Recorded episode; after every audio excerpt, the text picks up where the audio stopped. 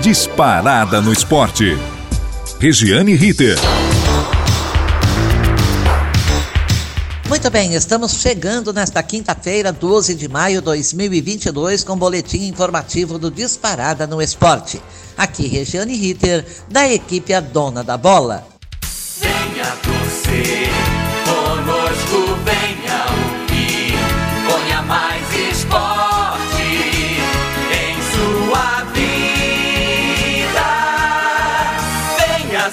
team.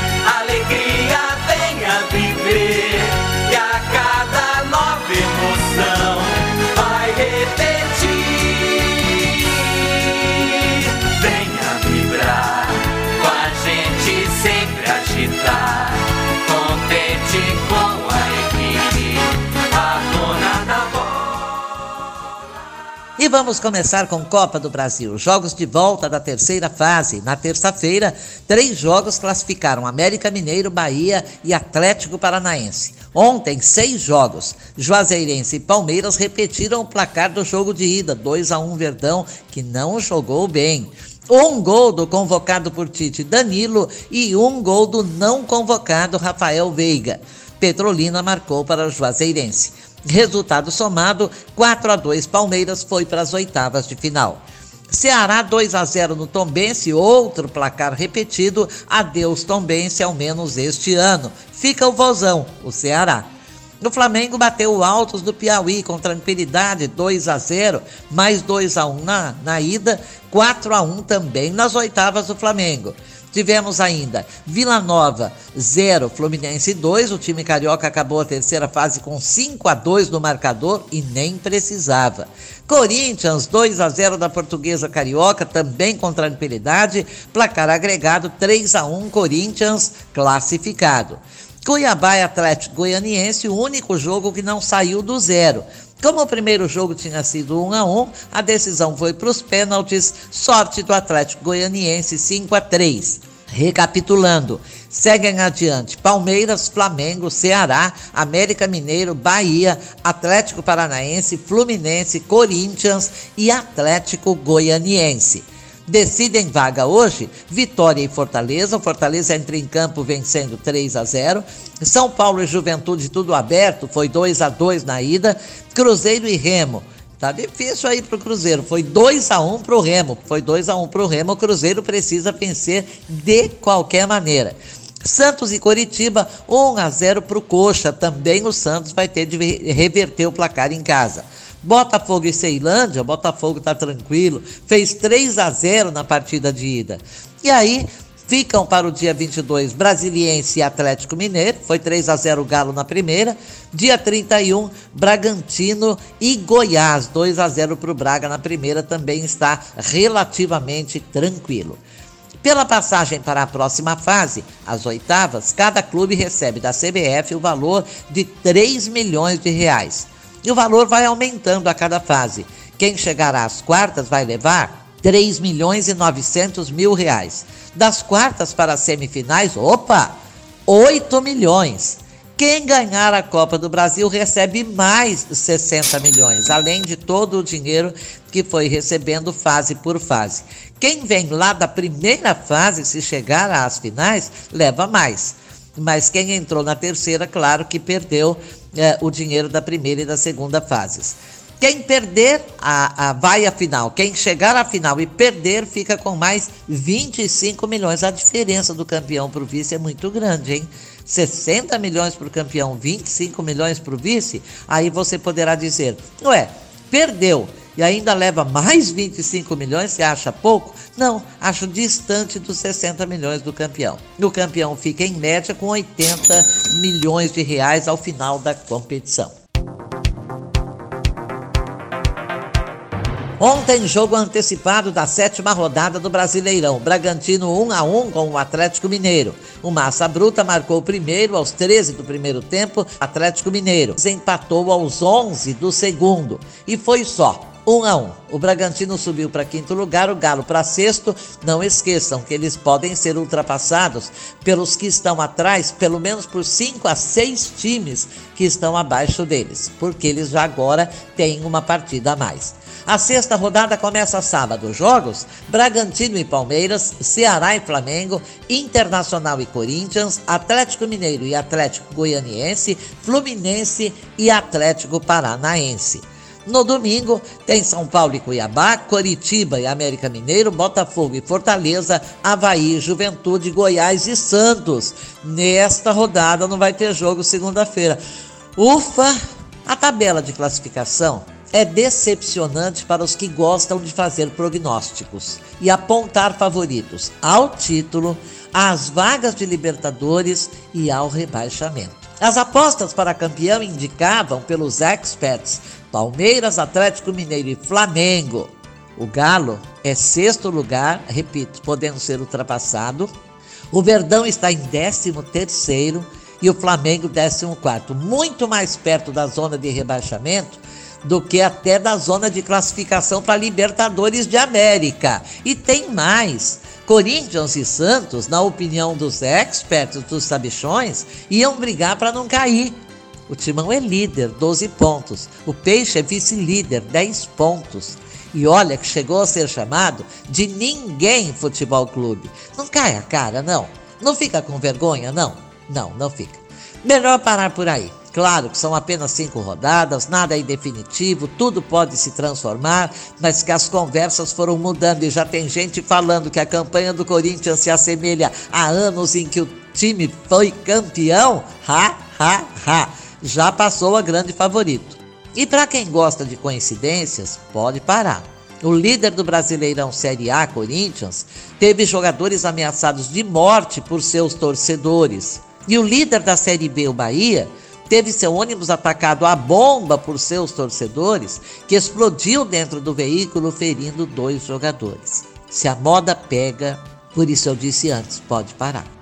Por falar em violência, a Conmebol continua pressionando os clubes em busca de solução para os casos de racismo nos estádios. Só neste ano arrebentou sete manifestações em jogos da Libertadores.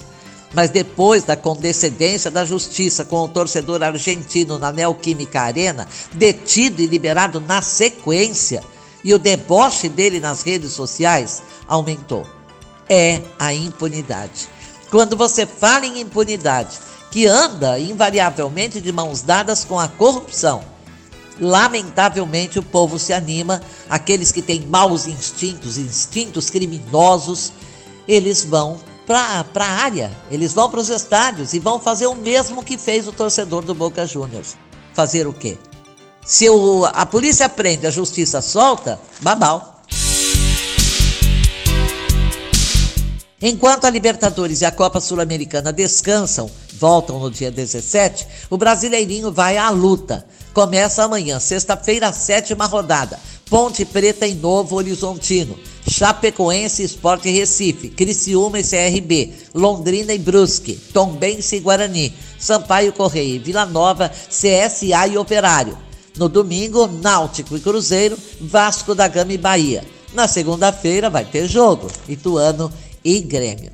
O jogo Vasco da Gama e Bahia, tabelado para domingo 16 horas, mudou de data para segunda-feira à noite pela Federação Carioca, que atendeu o pedido da PM do Rio, porque tem Botafogo e Fortaleza domingo no Newton Santos pela Série A. Há um cuidado em evitar encontros de torcidas rivais pelas ruas e estações da cidade maravilhosa. Mas o Vasco da Gama pediu, argumentou e, ao que tudo indica, houve um sim. Na tabela hoje, Vasco e Bahia jogam domingo, 16 horas, em São Januário. É grande a possibilidade de se encontrarem com torcedores do Botafogo, cujo jogo será às 18 horas, então é tomar cuidado. De preferência, nem vai, nem vai para o jogo. Principalmente se levar mulheres ou crianças, porque senão, né?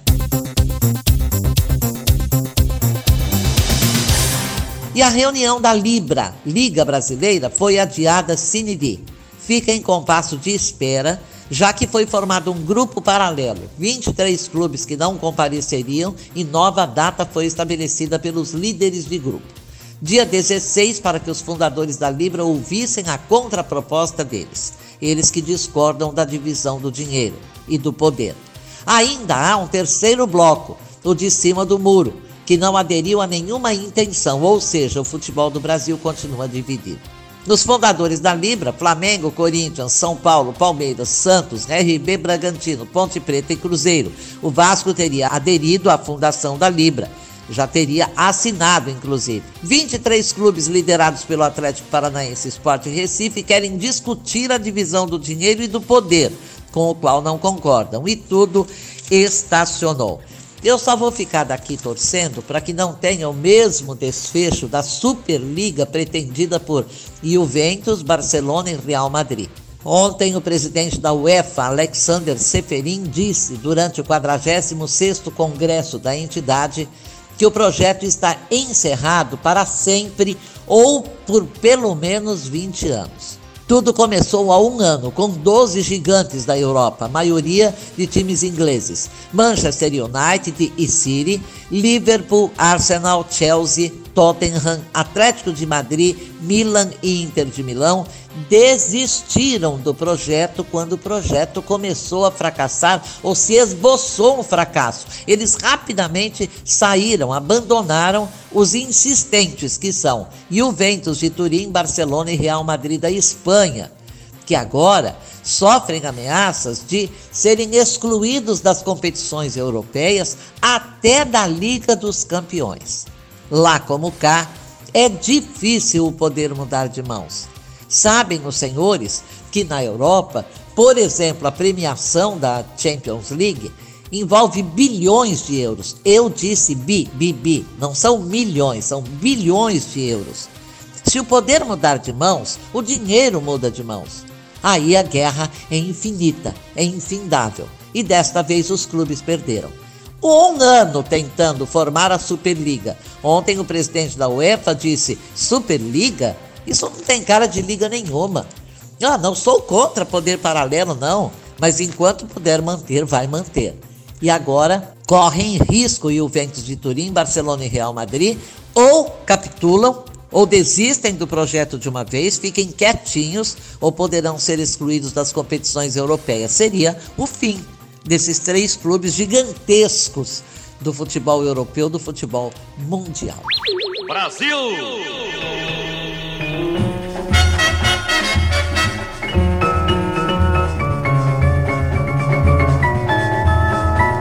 Seleção brasileira convocada, amistoso com a Argentina cancelado e corrida da CBF para encontrar outro adversário, de preferência uma seleção africana. Ficaram marcados os jogos dia 2 com a Coreia do Sul em Seul e dia 6 o Japão em Tóquio.